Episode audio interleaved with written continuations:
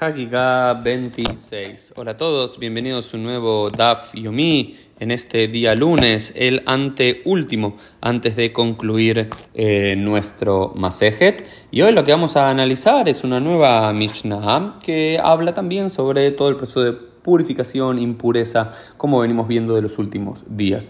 Pero en relación a esto se nos habla que Misha bar arregel mabirim al azara, dice, una vez que termina las fiestas de la peregrinación, es decir, Pesach, Shavuot y Sukkot, donde mucha gente tocó los utensilios, donde mucha gente pasó por el, por el templo de Jerusalén y demás. ¿Qué hay que hacer? Hay que pasar por un proceso de purificación todos los utensilios del templo de Jerusalén. ¿Por qué? Porque sabemos que hubo Koanim Amaretz, porque también dentro de los sacerdotes hubo no Amaretz como ignorantes, sino como venimos viendo en los últimos días, Koanim que no eran muy meticulosos en, en las cuestiones de pureza e impureza ritual, por lo cual luego de una gran festividad, había que pasar todos los utensilios del templo de Jerusalén, eh, eh, eh, digamos, todo por una mikve, ¿no? Había mikvaot, manantiales de agua específicamente designados para limpiar todos los productos del Beit HaMikdash.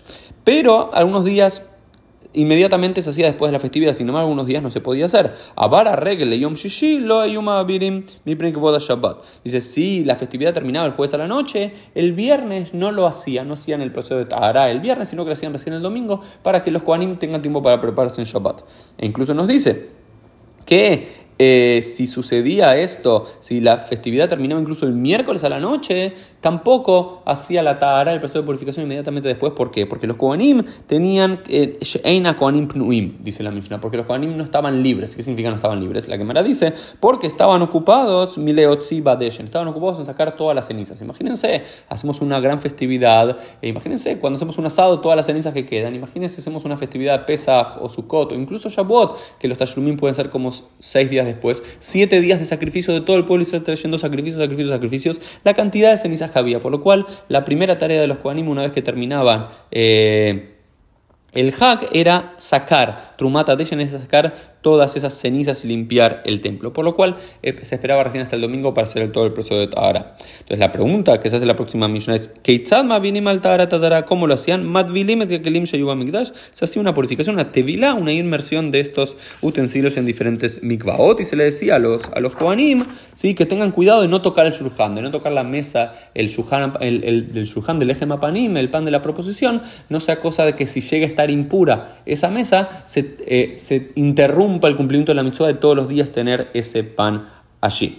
Eh, y otra de las cosas, detalles interesantes que nos propone la Mishnah, es que decir, Kola Kelim Shayuba Migdash y Yesh de que todos los, eh, todos los eh, Keilim, todos los utensilios, todos los elementos que había en el, Mikdash, lo que muchos no sabíamos, es que tenía un duplicado y hasta un triplicado guardados en un lugar. ¿Por qué? Por si en algún momento del año, no solamente después de la festividad, alguno quedaba en estado de impureza o alguno se rompía o lo que fuese, había un segundo para inmediatamente poner ahí para poder cambiarlo. Por ejemplo, no sé, la menorá, había una segunda y una tercera menorá que venían a reemplazar esa si se llegaba a perder. O por ejemplo el kior, donde se lavaban las manos y los pies los sacerdotes, también había un segundo reemplazo y un tercer reemplazo siempre para estar preparados y para nunca interrumpir el cumplimiento de las mitzvot todo lo que tenga que ver con el, con el templo. ¿no? Y lo que dice Kola, Kelim Shayuba Migdash, Teunim Tevila, todos los utensilios, todos los elementos que veníamos leyendo estas últimas semanas, desde Parashat Terumá en adelante sobre Akamata Mishkan, ¿sí?